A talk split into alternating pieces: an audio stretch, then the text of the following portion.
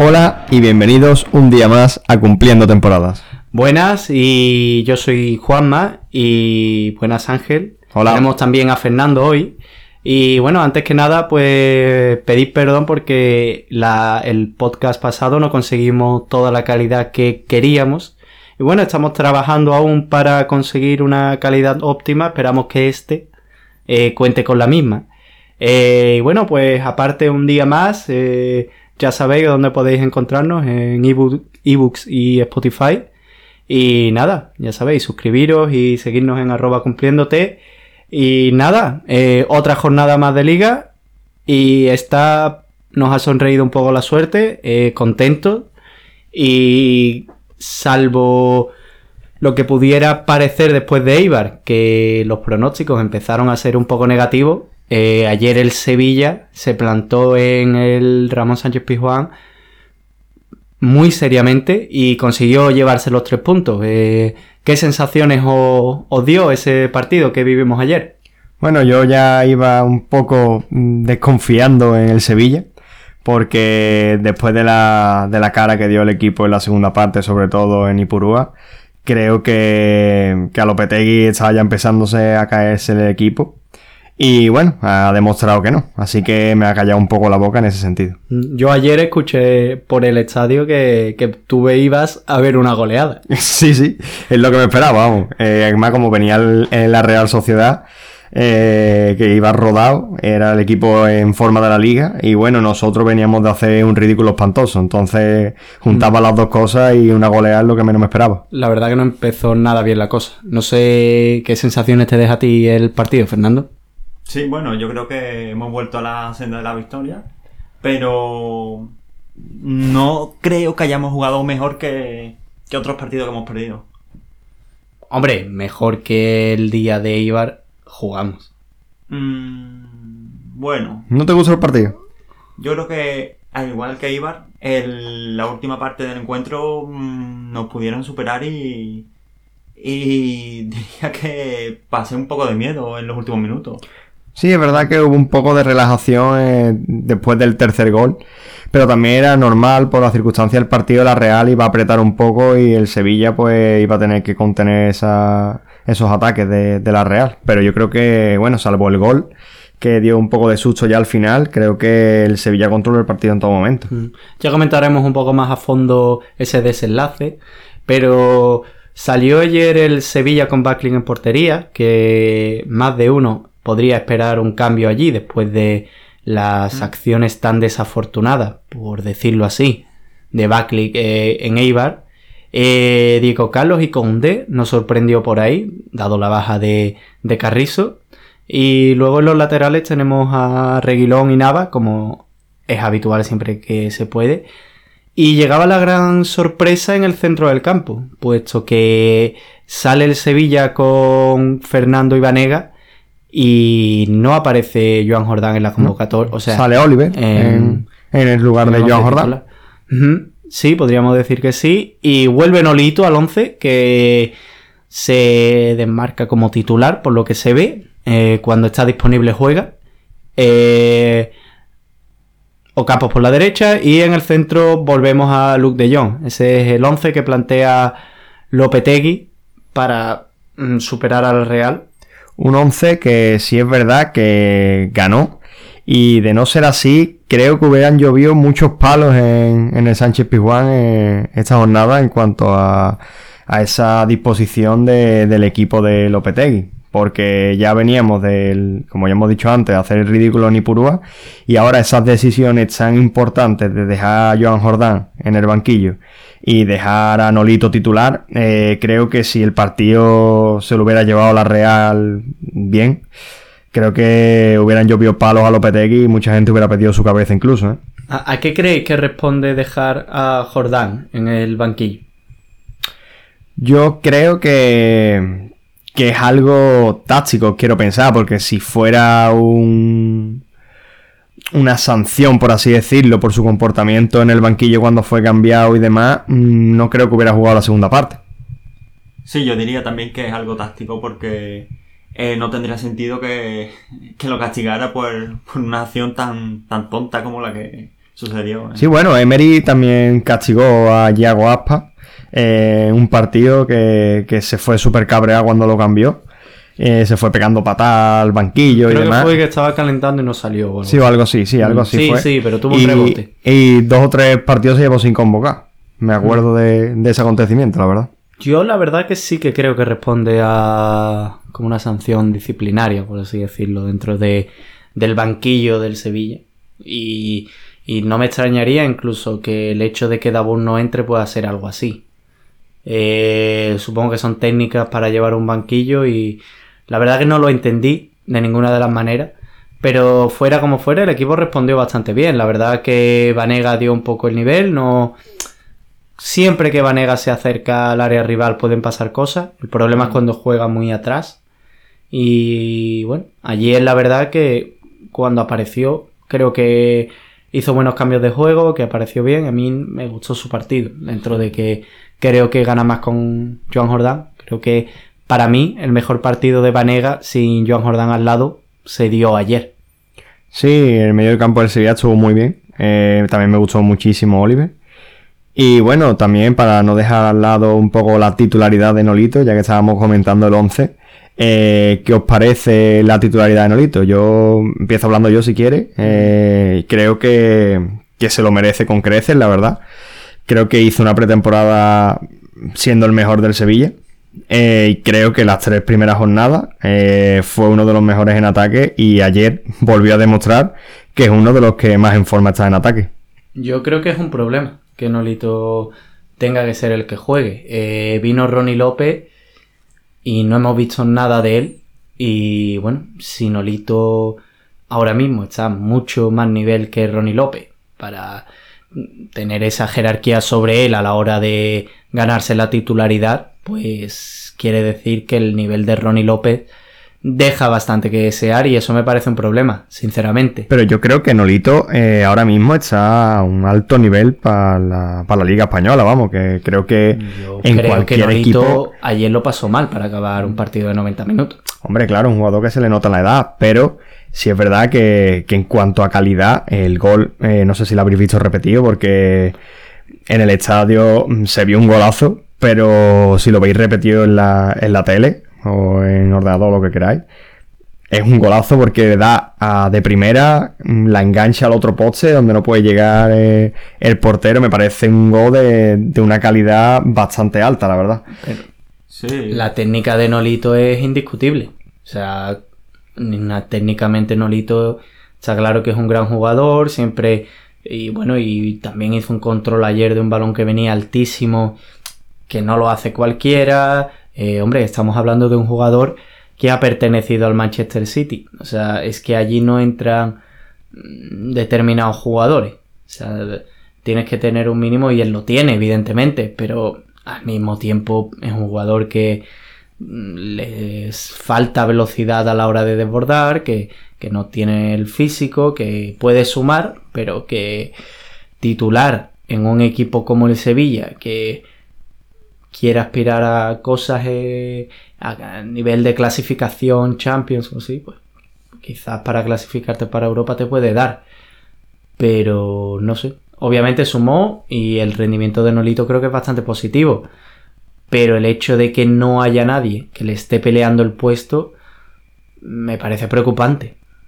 ¿Tú qué opinas, Sí, Fernando? yo creo que Nolito es el típico jugador que cae bien a todo el mundo porque no se mete en nada. No, así que Sí, no, no, no tiene problemas. es Tiene una actitud buenísima porque pelea siempre. Pero es lo que tú dices, lo que has dicho antes. Eh, a veces se vuelve como una cabra loca y, y le falta un poco de, de cordura en cuanto al juego. Ayer cuando me cuando metió el primer gol se le vio un poco desbordado por la situación y, y le faltaba un poco, por así decirlo, control. Control en el juego, en cómo actuar, en no hacer siempre la misma jugada de, en la diagonal del área y chutar a la segunda, a la segunda grada. Sí, también es verdad que es un jugador que su fútbol y lo que le ha llevado ahí ha sido esa jugada, ¿sabes? Claro. sí, el, o sea, el recorte de Nolito Es y- esperar a que ceda el defensa o el portero y chutarlo tiene muy estudiado. sí. De hecho, ya te digo que el año pasado incluso sonaba raro la cantidad de. Bueno, cuando jugó, de fallos que cometía de cara al gol, cuando un jugador que es eso, que tiene la gol, técnica sí. Técnica tiene. y, y no se entiende que muchas veces balones fáciles no los pone donde pretende. Hmm. Eh, tampoco que creo que sea cuestión de entrar a valorar a Nolito, que probablemente esté en su mejor nivel desde que llegó al Sevilla, curiosamente.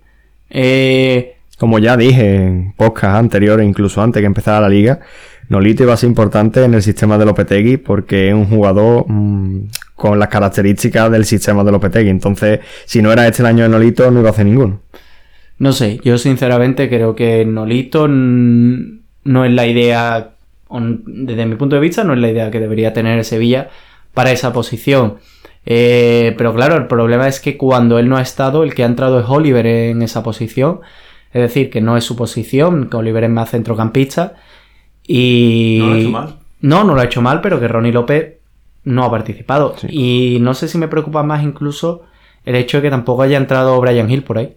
O Es- Munir Sí, que no estuviera en. pero Munir ha ido entrando en otras posiciones, pero el poco, ya como estamos hablando todavía de la convocatoria y tal, eh, el hecho de que Brian Hill se vuelva a quedar fuera, la verdad que me preocupa, porque si algo de primeras tenía positivo Lopetegui, era que era un entrenador que a priori daba oportunidades a los jugadores que vienen de abajo y, y que se su- presuponía iba a contar con la cantera. Y el hecho del ostracismo en el que se halla ahora mismo Brian Hill, que espero verlo contra el Apoel, me preocupa. Sí, lo verás contra la Poel seguro.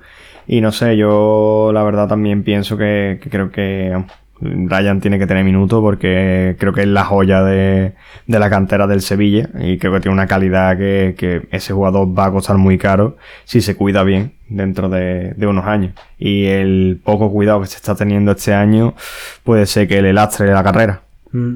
Por lo menos en Sevilla. Sí, claro. pues. Mm.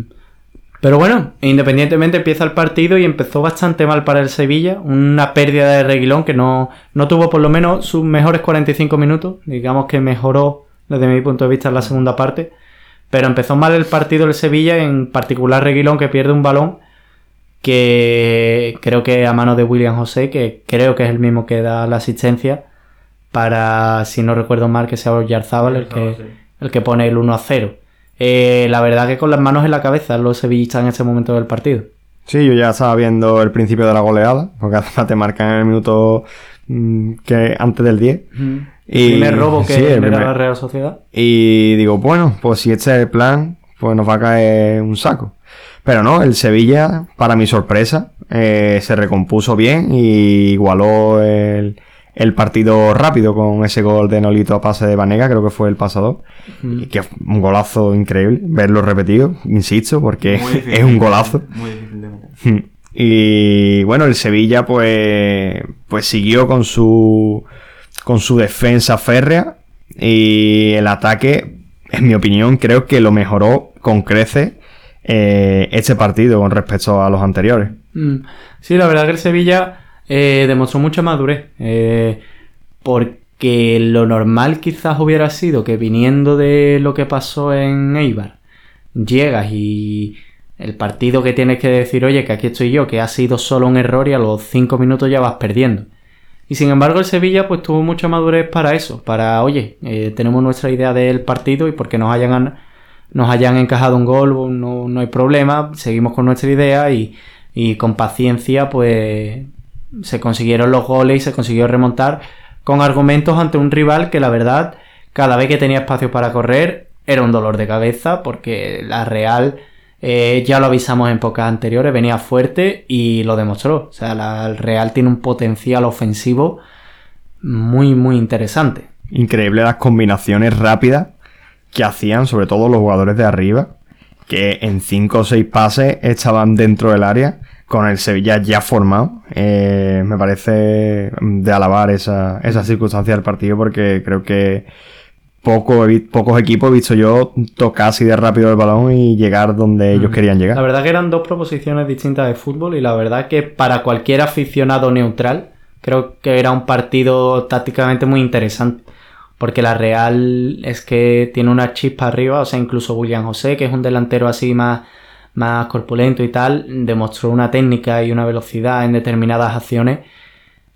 bueno, de hecho creo que es el que da la asistencia. Y la verdad que eh, Odegar, William José y, y Oyarzábal, sin tampoco dejar de mencionar a Januzaj y tal.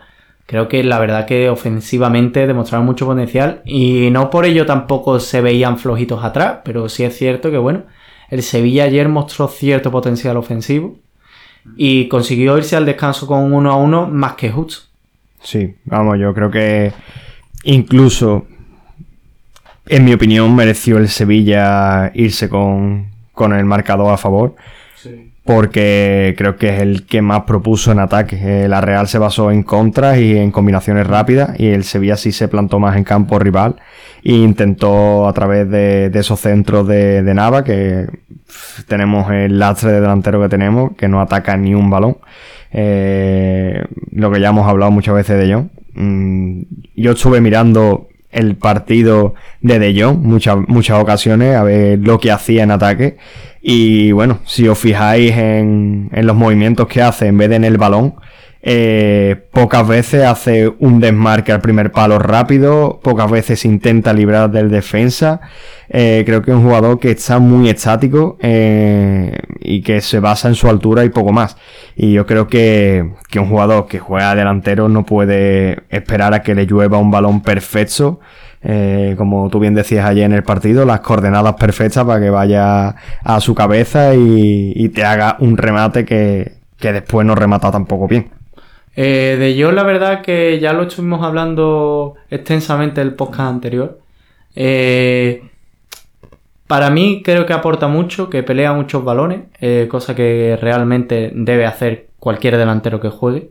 Si es cierto que por envergadura tiene más opciones de ganar, que no es sinónimo de que gane más, porque gana algunas y pierde otras, evidentemente. Si es cierto que ayer hay mucha gente defendiendo su partido por Twitter porque empieza la primera jugada en un balón. Mentira, el segundo gol creo que es, o el tercero, no, recuerdo ahora bien. Comienza él bajando al área, eh, saca un balón y, y después acaba en el área con intención de rematarlo. Y está claro que su esfuerzo y el físico que tiene eh, le permiten mm, estar los 90 minutos presionando, a veces con mayor o menor acierto, pero siempre está. Pero sí es cierto que desde mi punto de vista no compensa cuando el Sevilla no es capaz de sacar una contra porque no hay un delantero, cuando en más de una ocasión ayer llegan los extremos casi a línea de fondo y no hay nadie. Sí, o incluso Y que cuando ¿eh? está, está siempre detrás de un central. ¿Cuántos remates? Es que nunca pelea para ganar una posición. No, no, esa es la cosa. ¿Cuántos remates y, y un problema cuántos remates y desmarques vimos de Nolito eh, a la posición del punto de penalti o incluso al primer palo, eh, haciendo una diagonal entera prácticamente para que alguien vaya al primer palo. Y que, que esos son, son, los movimientos que tiene que hacer el delantero, no, no Nolito. Que me parece perfecto que aparezca de sorpresa por atrás, pero que esos movimientos tiene que hacerlo de John para, para abrir hueco y para. Nunca está, nunca está cuando hay que rematar, de, de, de cara a gol, de, de cara a rematar no, no, un balón no remató a puerta. Prácticamente se esconde, sinceramente. Y sé que hay mucha gente que no lo ve así, que está muy contenta con De Jong. Yo personalmente creo que al delantero hay que exigirle ese tipo de cosas, que pelee los balones, que, que esté, en definitiva que esté, y creo que De Jong no lo está. Y a mí me parece bastante preocupante, la verdad, por mucho que pelee, es verdad que genera, que suma en ataque, pero bueno, es que si no lo hiciera, pues evidentemente no tendría sentido que fuera futbolista siquiera. Claro, y a la vista está que por ejemplo, Munir, el último partido contra el Eibar, remató tres o cuatro ocasiones. Eh, Nolito, este partido ha rematado un montón de ocasiones. Que yo he visto por Twitter que hay gente diciendo que es que los balones se centran mal. Que... ese es un argumento que me parece totalmente inválido. O sea, es que muchas veces ves a Nava o cualquier lateral levantando la cabeza para centrar, para centrar Y es que De Jong tiene escondido. tres centrales delante. Se ha escondido. ¿A quién centras? Claro. Si es que De Jong no gana una posición. Es que no, no, no se anticipa a los centrales, entonces Es que- es imposible poner un centro. Y después que, que eso, que un jugador que juega adelante, el Sevilla ayer, no sé cuántas ocasiones porque no he visto las estadísticas, pero un viaje de ocasiones y un viaje de veces que hemos estado en el área rival y ni un tiro a puerta de De Jong. Es que eso es, eso es que la estadística, la estadística te lo está diciendo claramente, que eso es un fallo de- del delantero, porque un delantero tiene que generar peligro y De Jong no genera ningún tipo de peligro. Yo creo que mucho tiene que mejorar De Jong para acabar teniendo esa titularidad que de momento tiene para acabar conservándola. Sí. A ver, yo creo que la pregunta sería: ¿con cuántos delanteros juega el Sevilla? ¿Con tres? ¿Con uno? ¿Cómo lo veis? Yo creo que juega con tres. Pero entonces- la referencia de John. Claro, entonces, ¿no será también que Lopetegui pide otra función que no sea la de buscar el gol en todo momento a Luke de Jong y así facilitar espacios a Ocampo o a Nolito? Es una cuestión que siempre va a quedar ahí porque siempre pedimos al delantero centro eh, el gol. Pero Benzema tuvo su época. Yo creo que es una comparación odiosa, pero... No, lo hablamos en el último podcast, Juanma y yo, que literalmente lo que busca con De Jong es lo que, a lo que juega Benzema. Es así. Sí, entonces dentro de todo, mm, no es culpa 100% de, del holandés. A ver, no es cuestión de la culpa de quién es. Yo no te digo que las instrucciones de Lopetegui sean, oye, eh, donde quiero que te parta el pecho es eh, bajando balones, ganando posiciones, ayudando al equipo en la salida si es necesario, corriendo, presionando, y él lo hace y por eso juega, evidentemente. Para, pero el problema que yo veo es que no busque un remate. Claro. Verlo en el área y no buscando una anticipación. Es que creo que una cosa no quita la otra. Es que Benzema juega eso y Benzema remata, Benzema genera peligro. Que sí que obviamente estamos comparando dos jugadores que están muy Que yo lejos. entiendo que si, que si eh, coges, anotas 10 goles, pero mm, has llegado a controlar los partidos de esa manera, aportar tanto, pues será el delantero titular del Sevilla. Que 10 goles son pocos, son pocos, pero es que aporta mucho. El problema es que mm, viendo a De Jong no da la sensación de que vaya a anotar, porque es que no remata y creo que eso es un problema. Hmm. Sí, yo estoy de acuerdo también. Eh, el, el poco remate que ha tenido desde que ha llegado a Sevilla, creo que fue el primer día contra el español. Un remate que fue bueno, pero mm, no remata con fortaleza, no remata No, no, con fuerza. con seguridad, remata ahí como si fuera yo. Si tu arma, si tu primera baza es esa, tienes que aprovecharla, porque desperdiciar en los pocos remates que tengas es condenarte a ti mismo. La segunda parte ya sale el Sevilla igual. eh, por esto también mi teoría de la madurez del Sevilla, pese a que es un equipo muy nuevo.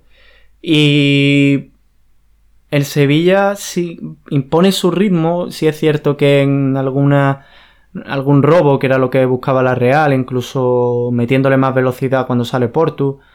eh, pudo generar peligro, pero sí es cierto que el Sevilla controló bastante el partido que pudo ser incluso mayor la diferencia, pero bueno, consiguió dos goles más que su rival y ya acabando es cuando la Real, eh, la el segundo tiro a puerta que hace, eh, consigue otro gol. Y bueno, los 10 últimos minutos volvimos a sufrir, yo creo que eso también es preocupante, porque tanto la victoria de Celta, la victoria de Granada, eh, la victoria eh, ante, bueno, la victoria de Celta, no, el empate del Celta, el La día de Granada, el del Alavés. No, no, me refiero. El día del Alavés, el del Celta de Vigo y el del Granada y ayer, todos son partidos en los que en cualquier momento podía pasar de 3 a un punto. Hmm. De hecho, el Celta pasó. Claro, en el Celta ocurrió y vuelve a ocurrir. Y ayer un partido para haber llevado más diferencia, nos vuelve a pasar Mm. que casi perdemos tres puntos de un partido que el Sevilla ha controlado. Y eso me parece un problema. Porque no puede ser una tendencia mm, que tus victorias tengan tan poca fragilidad cuando realmente tienes argumentos en el campo. Entonces, en ese sentido me, me preocupa el hecho de que sin defender mal encajemos tantos goles en, la, en la relación de lo poco que nos tiran, ¿no? Que Bueno, nos tiran tres hecho- veces y nos hacen... Porque es que en Eibar nos tiraron cuatro veces y fueron tres goles. Yo que no creo es que, que- que jugamos mal, pero que es que tampoco tuvieron tantas en Eibar. Que es que el acierto que están teniendo contra nosotros. No sé si veis ahí a Buckley mal, no sé si veis que Buckley ayer pudo hacer más en algún gol. Está claro que en Eibar pudo hacer más, pero Sí, ayer Sí.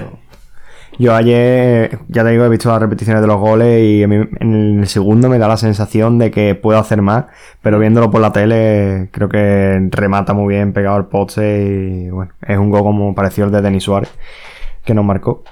Y bueno, creo que el Sevilla lo que no se puede permitir es que en el minuto ochenta y pico eh, le cojan una contra ganando 3-1. Creo que esto viene eh, de que Lopetegui no sabe realmente si echar el equipo atrás o seguir para el cuarto. Y creo que en esa incertidumbre que tiene eh, es cuando el Sevilla lo pasa mal. Creo que se vio ayer, la verdad. El Sevilla estaba intentando como presionar la salida de la Mm. Real y Sí, la pero a la vez Jong llegó hasta el portero. Claro. En el- la jugada que debe a la postre anota en la Real. Exactamente. Y creo que eso sí se tiene que trabajar mucho más porque todos los jugadores tienen que jugar lo mismo. Y a mí me da muchas veces la sensación de que cuando el Sevilla se pone por delante, sobre todo de dos goles, eh, hay jugadores que intentan atacar, otros jugadores que intentan defender. Y creo que en esa incertidumbre siempre nos pillan. Mm. Sí, yo creo, yo diría que, como diría nuestro querido dios Emery, falta esa sinergia de, de equipo que sepa acoplarse a cada situación. Es decir, cuando ya tenemos la victoria y faltan 20, 30 o 10 minutos, ¿qué hacemos? Claro. Defendemos, atacamos, Reguilón sube por la banda y se planta en la otra portería y ahora Pozo tiene que bajar a defender, ¿qué es Mm. lo que... Entonces... De eh, hecho, hay una, una jugada en la que creo que fue Pozo. Eh, el Sevilla en minuto ochenta y pico creo que era. Y, y como que Joan Jordán y eso estaba intentando relajar el partido, Sí. intentar tocar la bola. Reguilón, Y, no. y, claro, y Reguilón y Pozo y los demás estaban como, hay que marcar cuarto. Y intentaban regatear, intentaban ir para adelante con todo. Y Joan Jordán se cabreó un montón y pidió calma, no sé qué. Y yo creo que ese es el fallo principal del Sevilla en cuanto se pone por delante, que cada jugador intenta ir a una cosa. Y creo que todos tienen que ir a lo mismo. Mm. Sí, a ver, yo creo que la idea de juego está muy clara, pero es cierto, como tú dices, que ahí parece haber discrepancia y probablemente sea eso, que no tiene muy claro Lopetegui la orden ahí, no sabe, quizás le falta esa valentía para... Pero bueno, ayer desde luego acertó con los cambios desde mi punto de vista, Sí. creo que hizo cambios acertados en todo momento, creo que fueron...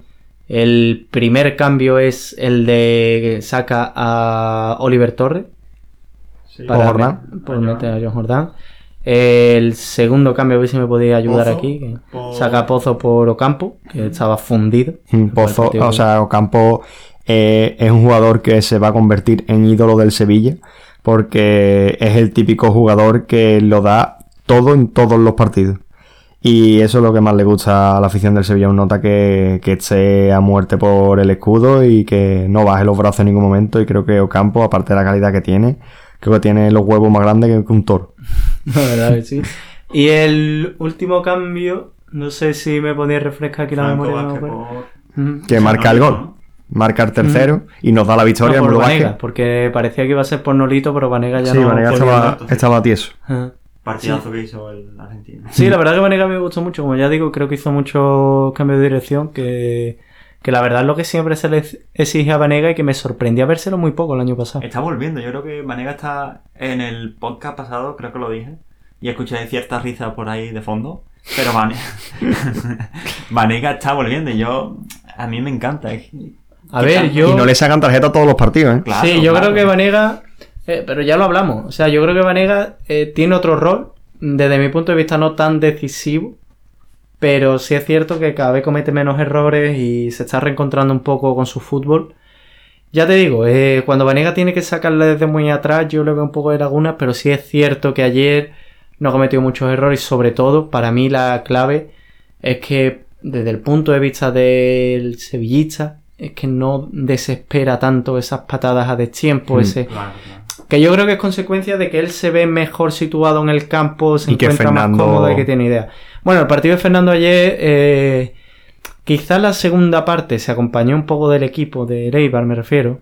De Eibar, no, de, No, no. de la Real. No, No, la segunda parte de Leibar. Ah, de que Sí. quizás se contagió un poco del nivel del equipo y tal, y puede ser quizás el, el único pero de, de Fernando en su andadura aquí. Eh, pero sí es cierto que vuelve a lo suyo y bueno, el, es que Fernando ayer no, no dio opciones al centro del No, campo de la Real, que si bien tenía la baja de Iyarra, por muchos apoyos que recibiera, Oyarzábal ayer no consiguió salir, siempre estaba atento, eh, incluso si había opción de, de segunda jugada, que el, el Sevilla atacando y una segunda jugada, y va alguien a, a recibir ese balón de la Real para iniciar una contra, y ahí estaba Fernando siempre donde tiene que estar. Bueno, eh, una vez más, ¿no? La verdad que lo de este hombre, eh, con la edad que tiene, es sorprendente. Sí. Pero bueno, Después eh, lo- los cambios que lo último que quería comentar es Sí. que me parecieron muy acertados porque creo que el equipo tácticamente estaba perfecto y que no había que tocar nada táctico. Y creo que los cambios que se hizo fueron hombre por hombre. El Joan Jordan por Oliver, que estaban los dos jugando en la misma posición, solamente para dar refresco a Oliver y un poco más de contención, pero poco más. Después el cambio de Pozo por Ocampo busca lo mismo. O sea, un jugador ahí rápido que, que te rompa alguna y si puede coger alguna contra, pues bien. Y después, bueno, pues la entrada de- del Mudo Vázquez por, por Vanega, que ya era más porque Vanega no podía que por, por una circunstancia táctica, ¿no? Entonces yo creo que chapó por los cambios de Lopetegui porque mm, cualquier otro entrenador te intenta hacer un cambio para reforzar en medio del campo para y se carga el equipo. O te cambia de John por Mudo Vázquez y te, y te deja Nolito delantero o alguna cagada de esa. Y al final se te cae el partido y creo que Lopetegui ayer eso lo hizo fantástico. mm, eh, bueno, de hecho, Pozo se puede decir que le Sí. dio una media asistencia Sí. al Mudo. A mí me gustaría también destacar, porque siempre que pensamos en la cantera, decimos a Brian Hill, que Brian Hill es la joya, la nueva perla, pero me gustaría destacar también el papel de, de Pozo, ¿eh? Hmm. Es un jugador que ya está, yo, yo lo veo más hecho que, que Brian Hill. Bueno, hombre, tiene Este- más recorrido, claro. mayor, evidentemente. Esta eh, temporada pasada eh, jugando en el Granada, yo creo que le ha venido muy bien y yo lo veo muy capaz para este año. Está claro que cuenta más para Lopetegui de lo que cuenta Brian Hill de momento. Sí, Sí. desde luego. Quizás por posición, pero A mí está me entrando incluso. Bueno, es que en teoría es el sustituto de Navas, pero ayer entró y entró de sustituyendo a Ocampo, que bien podría haber entrado incluso Ronnie López, podría. Mm. Y el que entra es Pozo, porque se ve que está trabajando y que la actitud convence más a Lopetegui, por lo menos la sensación que tengo. Hmm. Eh, creo que ha dado un bajoncito con respecto al inicio de temporada de Reguilón. No sé si lo veis igual. En Sí. defensa Sí. está bastante. Le cogen la mal. espalda muchísimo. Sí es cierto que el nivel físico, bueno, la capacidad física, porque eh, lo de ese chaval en el minuto 90 mm, dando sprint sin problema, como, bueno, eh, un recorrido físicamente que me parece impresionante. Pero sí es cierto que defensivamente... Le falta todavía. Y quería, querría saber qué os parece Condé. ¿Cómo visteis el partido de Condé ayer? Que bueno, una gran apuesta, que tuvo un gran fallo en Eibar. Y bueno, ayer recupera, bueno, gana su primera titularidad en, en Liga y no lo hace mal del todo.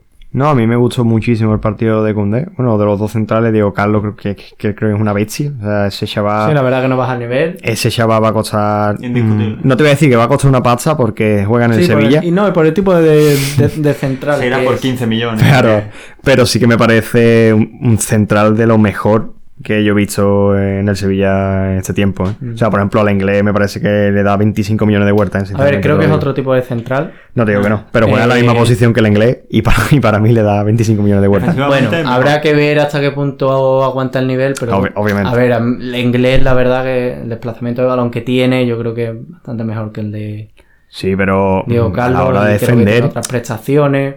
Sí es cierto que es mucho más aguerrido y Diego Carlos no nos dura más de una temporada o dos. bueno, Eso te lo digo yo. ya veremos si sigue evolucionando, si baja el nivel. Ya hablo de que Reguilón creo que lo ha bajado un poquito. Sí. Y el partido de Koundé me parece, me parece muy bueno, la verdad. Creo que, creo que está muy acertado en casi todas las jugadas. Y no, no comete ningún error así de bulto. Y bueno, es un partido bastante correcto de, Mm, de sí, Koundé. para mí esa es la palabra, correcto. Mm. Luego Navas en su línea.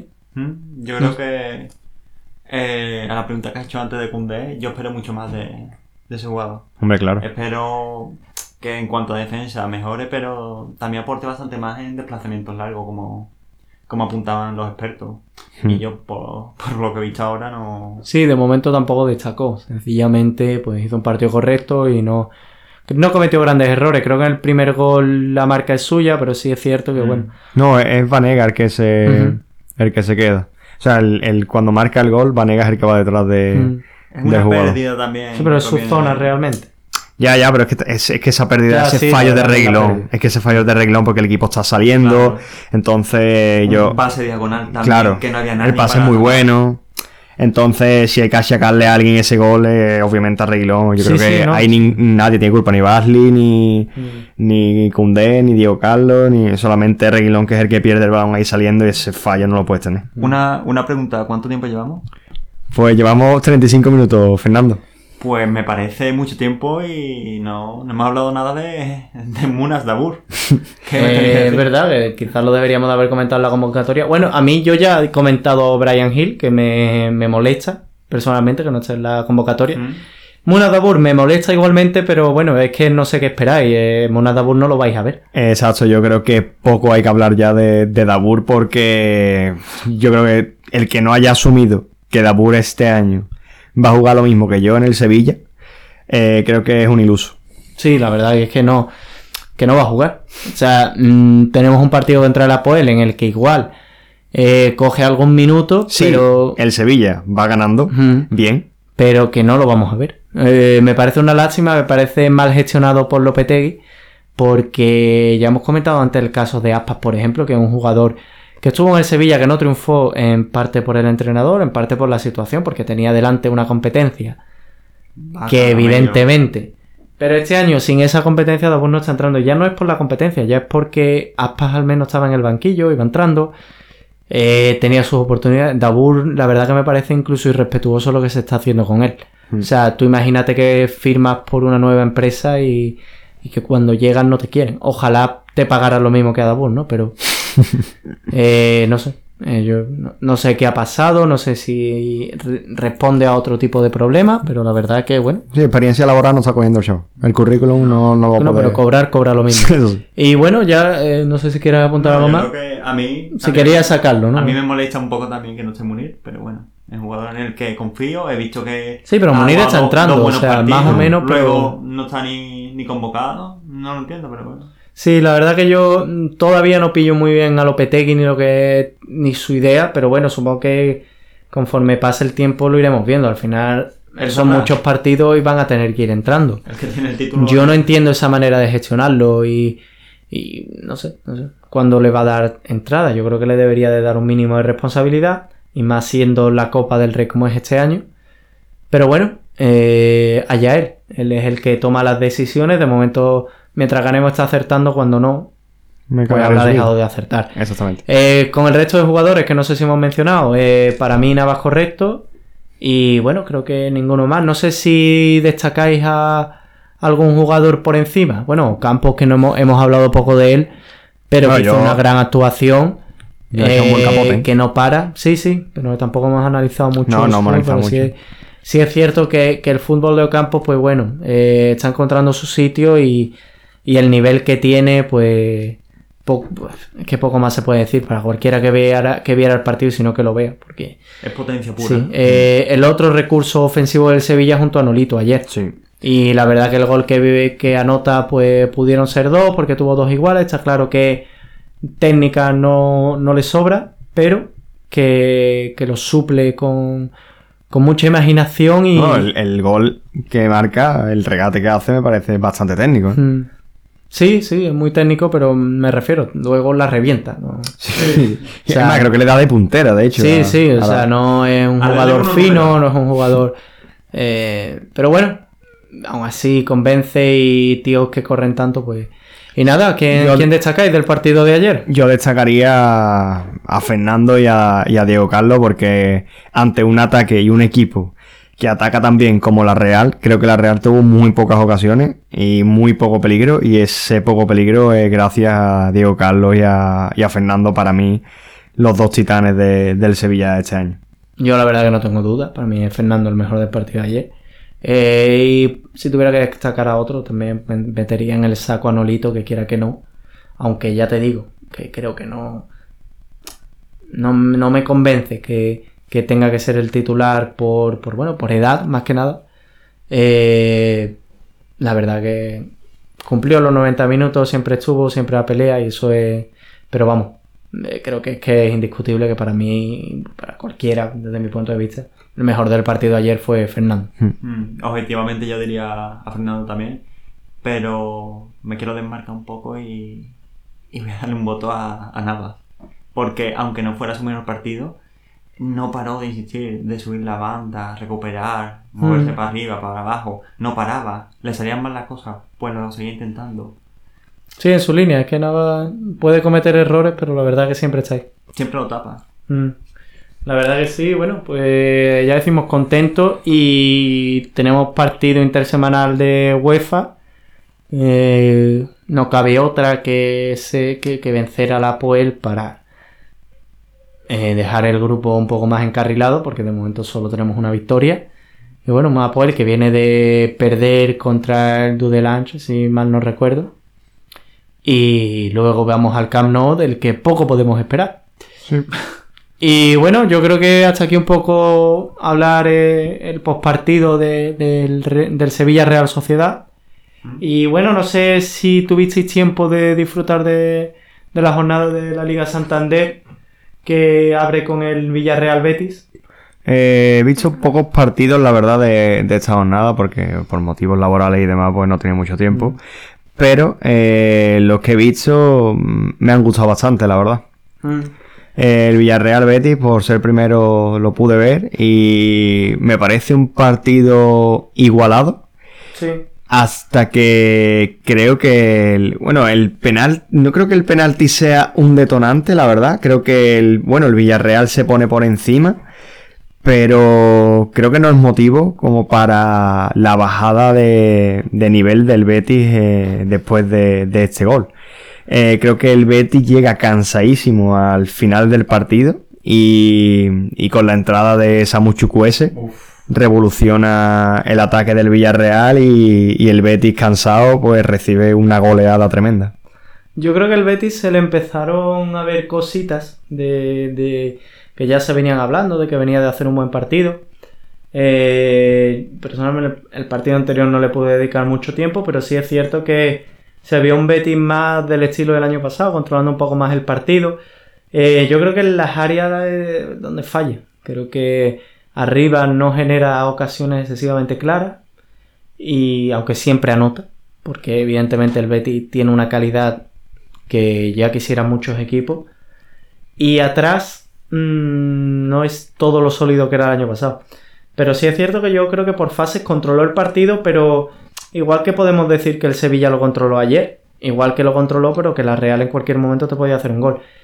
Pero dándole mucho más al Villarreal, yo creo que el Betis concede demasiado y cuando lo hace contra el Levante puede sacar el partido, cuando lo haces contra el Villarreal lo tienen más complicado. Eh, me gustó muchísimo Santi Cazorla, o sea, Sí, verdad. Muy- me parece que es el hombre clave del Villarreal, pero con diferencia y por trayectoria, por su edad, me parece mm, de admirar. Es mítico. Mm. Y bueno, eh, sí es cierto que el penalti decanta un poco la balanza, pero bueno, es que el Betis tampoco estaba proponiendo un partido donde lo único posible fuera el, el 1-2. Es que Sí, en pero- todo momento podía anotar el Villarreal igualmente, era, está muy igualado. Exacto, yo, pero es, es lo que te digo, yo no creo que ese penalti fuera el detonante de que el Betis recibiera una goleada. ¿Sabes? Creo que sí, el Villarreal se pone por delante en un momento que los dos equipos están igual a ellos. Eh, quizá un poco mejor Villarreal, pero bueno, tampoco una gran distancia. Y, Sí. y en cualquier otro partido o cualquier otra circunstancia, creo que el Debería haber equipo. seguido peleando. Claro, el equipo que está por abajo eh, debería haber sido capaz de por lo menos ponerse al mismo nivel que el equipo que está ganando. Incluso remontar el partido, pero creo que el Betis eh, estaba muy cansado. Yo lo vi muy, muy cansado. Lo cierto es que la goleada me duele. Hmm. porque sí es cierto es que el Betis no fue tan inferior, pero es que la verdad que el Betis a partir del segundo gol es es un coladero. Un coladero, sí. No, Eh, no ataca, el no- cambio ese me parece clave en el Sí, partido. pero ya ni, ni por Pero uy, es que el Betis estaba perdido, que ya era... Yo creo que si por los jugadores hubieran seguido, se hubieran ido del No, estadio. no, llega a durar 10 10 minutos más el partido y lo mismo reciben otros 8. Sí, la verdad último que no, no se entiende mucho, pero bueno.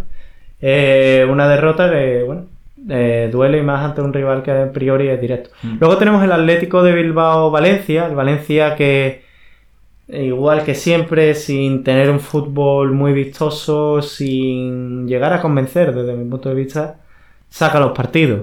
Ante todo un Atlético de Bilbao en San Mamés que venía fuertísimo ¿eh? de... Mm.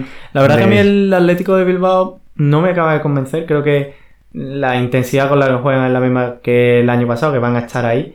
Pero sí es cierto que no sé, no, no es un equipo que me acabe de hacer gracia como juega, que no me convence del todo. Tampoco sabría hacerte un análisis más extenso, quizás para el próximo podcast te lo traiga, pero sinceramente no me convence la forma de atacar que tiene, creo que defiende bien, pero no sé, y, con- y el Valencia un poco igual, la verdad es que era un partido un poco a cara de perro que se lo lleva al Valencia. En un gol que desde mi punto de vista podía estar en fuera de juego, que ha habido mucha polémica. Y bueno, Comunicado de la Real Federación diciendo que la televisión no debe dar. Sí, es que la televisión lo dio mal, por lo visto. Yo creo que no es fuera de juego, la verdad, creo que está en línea. Porque Mm. creo que la tele hace mucho para que se sea tan polémico, la verdad. Creo que tiran primero la línea mal y después, pues, obviamente ya tienes que rectificar y ya queda como un poco falso y no sé. Sí. Creo que la tele es la que hace que haya tantas dudas, pero me parece que está en línea y, y bueno, un poco eso, el Valencia lo vi muy, muy bien, creo que ha sido el, par- el mejor partido del Valencia esta temporada, sin ninguna duda. Eh, creo que atacó bien, creo que defendió bien y bueno, creo que se puso por delante de, del Atleti de Bilbao y, y creo que se mereció los tres puntos. mm, hombre, la contra que hace la verdad que es una exquisitez. O sea, Mm. que la contra Mm. que arma el, el Valencia es una locura. Eh, bueno, pues sí, se lleva tres puntos. Eh, también con respecto a lo del gol, eh, hay una cuenta en Twitter, eh, Archivo Bar, que hizo un hilo sobre el, eso y bueno, lo, lo recomiendo a cualquiera que... Yo he leído hoy que estoy muy, muy de acuerdo, creo que es la cuenta de Fran Martínez, puede ser. No sé. eh, que ofrece datos y demás. Y debería ser como era antiguamente. No hay que tirar la línea tan, tan, tan, tan justa. Si hay un poco de, de discrepancia, hay que dejar seguir. No se puede tirar milímetro a milímetro. Ya pasa que se supone que el Pero, VAR se ha claro, inventado para eso. Para esa eficacia. Pero entonces no llevamos viendo la jugada tres minutos. Ya. Ya. Eh, bueno, también sacó sus tres puntos en un, en un campo difícil el Barcelona. Bueno, difícil el año pasado porque ese año Sí, el la verdad Getafe... que yo ya lo hemos hablado aquí, seguimos en la línea. Yo sigo sin entender mucho lo que propone el Getafe de momento. Sí, con de- el equipo que tiene. De hecho, el gol, por ejemplo, de Luis Suárez eh, viene de tener la defensa casi en el medio del campo. O sea, la línea de defensa Bordalás, teniéndola en medio del campo. Eh, irreconocible que sea el mismo Getafe que el año pasado. Eh, o sea, yo al Getafe este no lo conozco. Los centrales son los mismos y por lo tanto no. No, el mismo equipo prácticamente. Pero tácticamente muy, muy cambiado. Mm, La verdad que yo tampoco acabo de entender y más que le intente jugar así al Barcelona. Mm. Sí es cierto que por lo menos en la primera parte no creo que el Barcelona fuera muy superior al Getafe. Pero lo cierto es que se encontró con ese gol a un pase exquisito del portero al delantero. Y, de y ya pues remóntale tú al Barcelona un partido y más con esos argumentos que tiene el Getafe que bueno, sigue igual de peleón pero no, no acaba de convencer. El que sí está sorprendiendo mucho es el Granada, que aun sufriendo en los últimos minutos y en acciones mm, contadas, saca los tres puntos ante el Leganés, eh, con mucho fútbol, con mucho recorrido, corriendo mucho y siendo un poquito superior al Leganés, pero tampoco mucho, pero saca sus tres puntos y al final Sigue sumando. Mm, sigue sumando y eso es lo que le va a dar a priori pues la salvación, ¿no? Porque teniendo ya 14 puntos, eh, solo le quedan 30 y teniendo 30 partidos por delante, eh, mucho se le tiene que torcer al Granada para no mantener la categoría. También es verdad que es un equipo que creo que está yendo un poco bajo. ¿eh? Creo que empezó mejor de lo que está ahora, la verdad. Sí, Eh, pero sigue sumando. Sí, sí, claro, obviamente estos equipos cuanto más sumen, pues mucho mejor, pero creo que está ya bajando el nivel y... Pero, mm, y ahora lo hablaremos conforme vayamos viendo partidos, pero es que mm, yo creo que todos los recién ascendidos han, han empezado mejor de lo que están ahora. Exacto. En parte porque han preparado bien eh, ese inicio de liga, también Mm. acaban más tarde. Y sabían a lo que se atenían, han empezado probablemente físicamente más motivados o mejor preparados que el resto de equipos. Y Sí. como ya comentamos en el podcast de- en el podcast anterior, una vez se igualan las fuerzas, por así decirlo, una vez todos los equipos llegan a, a su prime, por así comentarlo, ya mm, es más difícil eh, marcar las diferencias. Y, y le está pasando a los Asuna que empezó bien, pero que no acaba de, de sacar partidos y el Mallorca sobre todo que lo está sufriendo mucho. Mm. Y bueno, el Leganés creo que Leganés- es el mayor candidato para bajar a segunda división. O ¿eh? sea, yo si el día de mañana Leganés empieza a ganar partidos Mucho tiene que cambiar, ¿eh? eh, y se salva, no me va a extrañar, pero sí es cierto que está, tónica que está en una dinámica Sí, sí. desastrosa, porque además no compite los partidos. Ayer perfectamente podría haber puntuado en el nuevo Los Cármenes y no lo hizo, el sábado, perdón. Pero eh, es lo que hay. El- está así el Leganés, eh, son tendencias. Tenemos al Granada que tiene una tendencia muy positiva y el Leganés una muy negativa y en un partido empatado está claro lo que va a pasar. Mm. Y bueno, Antonio Puerta sigue anotando que el jugador disfruta un estado de forma Sí, bastante bueno. yo creo que Antonio Puertas y Odegar para mí están siendo los dos jugadores. mm, Revelación. Sí, pero totalmente. Mm. Luego eh, el derby de la capital, que era el partidazo de la jornada a priori, no sé qué os pareció. Pues yo trabajaba el sábado, así que lo, lo vi grabado y ya sabiendo el resultado. Y solo aguanté la primera parte. O sea, me pareció un coñazo de partido, pero, pero aburrísimo, la verdad. Un partido muy táctico, muy- no pasó nada casi en toda la primera parte que vi. Y digo, bueno, pues la segunda va un poco por, por los mismos derroteros, así que voy a gastar mi tiempo en ver otro partido, así que lo dejo.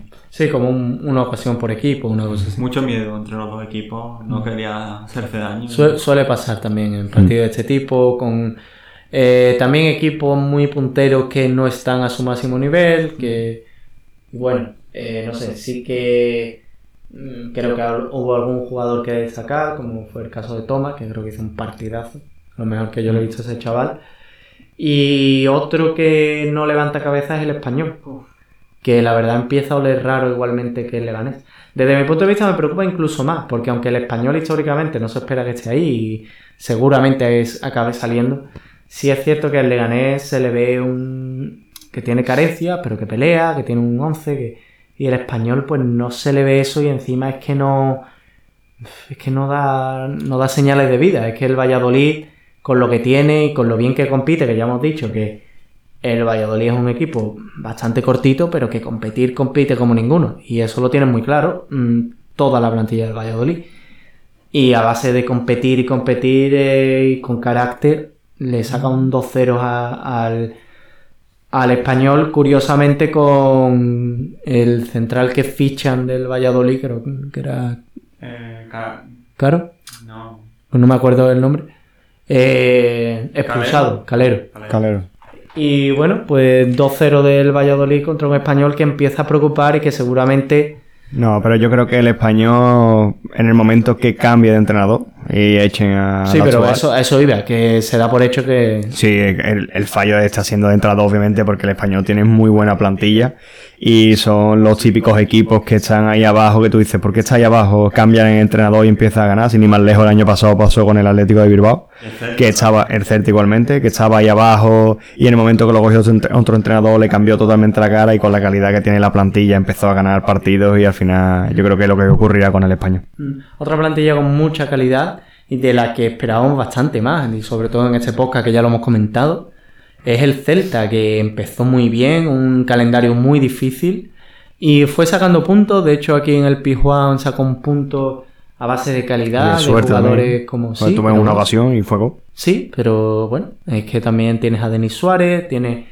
Creemos, A Rafinha. yo contaba con que el, el Celta había dado un salto cualitativo y que iba a estar peleando por Europa y sin embargo no, visita a Ipurúa y bueno, el Eibar que también le hemos dado alas. Sí, hombre, nosotros somos expertos en resucitar equipos, eso ya lo sabemos. Eso es, el Sevilla lo tiene en su gen, que resucitamos a cualquier equipo, el Eibar venía muy mal. Y bueno, esa, esa ayuda del Sevilla pues le ha dado mucha moral y le ha dado alas. Y bueno, el partido de Leiva fue muy parecido al que planteó con el Sevilla. Eh, creo que igualmente se volvió a encontrar con un regalo de, de un jugador del Celta que, que convirtió el, el jugador de Leiva. Y bueno, pues ya el Celta no, el Celta no hizo, no hizo mucho peligro, la verdad. No, no tuvo muchas ocasiones y estuvo bastante por delante el Leiva en todo y bueno, el Levanto Osasuna yo no he tenido la oportunidad de verlo, pero aquí no, nuestro querido Juanma eh, va a comentárnoslo. No, bueno, tampoco es que le prestara demasiada atención a ese partido. Metiendo presión.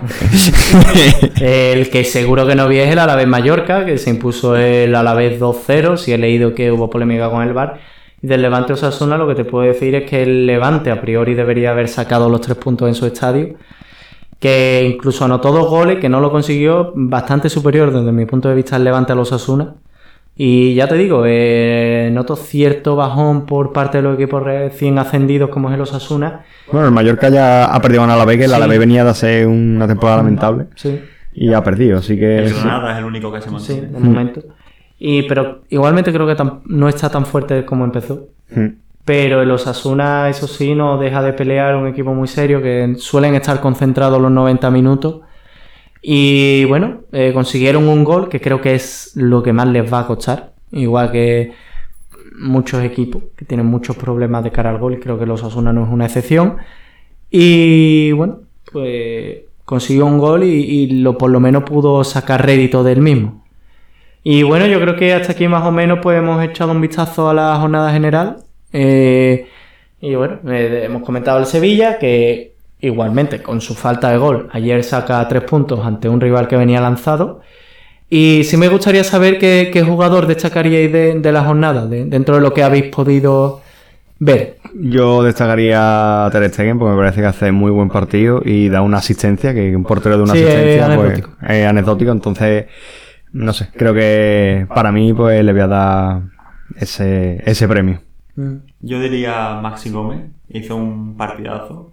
Eh, es un jugador muy parecido a, a Luke de Jong, pero yo le pido a Luke de Jong que haga, con, claro, que haga con las piernas lo mismo que hace Maxi Gómez. La verdad que Maxi Gómez yo creo que está subiendo su nivel ahora en Valencia incluso. Mm. Sobre todo de la temporada del año pasado, que no es igual que la primera aquí en España. Y sí, la verdad que hizo un muy buen partido. Yo, la verdad que mm, cuando el viernes vi el partido tenía muy claro que iba a ser Cazorla. Y creo que para mí va a ser el jugador que destaque por trayectoria, porque la verdad que me parece admirable el nivel que ha vuelto a conseguir ese, ese hombre. Pero sí es cierto que si fuéramos muchos, yo creo que debería ser para Thomas el, el mejor jugador de la jornada, porque mm, sinceramente creo que fue. Eh, es que no sé, la primera parte de Thomas por lo menos es impecable. Y bueno, pero si tuviera que destacar alguno por trayectoria, eh, sería Cazorla. Y bueno, como dijimos anteriormente, eh, estamos en arroba cumpliendo T, eh, en ebooks y en Spotify. Y nada, cualquier feedback será bienvenido. nos gustaría saber qué opinas del podcast. Si llevas aquí una hora ya con nosotros, pues qué menos, ¿no? Que comentarnos qué te ha parecido. Y gracias. Y gracias, por supuesto. Y nada, me muy contentos. Esperemos que nuestro equipo siga así y ya nos oiremos eh, próximamente. No sé si queréis añadir algo más. Yo por mí creo que, está todo y despedirme de, nuestra maravillosa audiencia y dar paso a que Fernando también pueda hacerlo. Bueno, pues yo más, más, de lo mismo, que gracias por escucharnos, si es que hay alguien por ahí. Y, nada más que... Alguien habrá, hombre, tú confía. Pues nada, hasta el próximo cumpliendo temporada.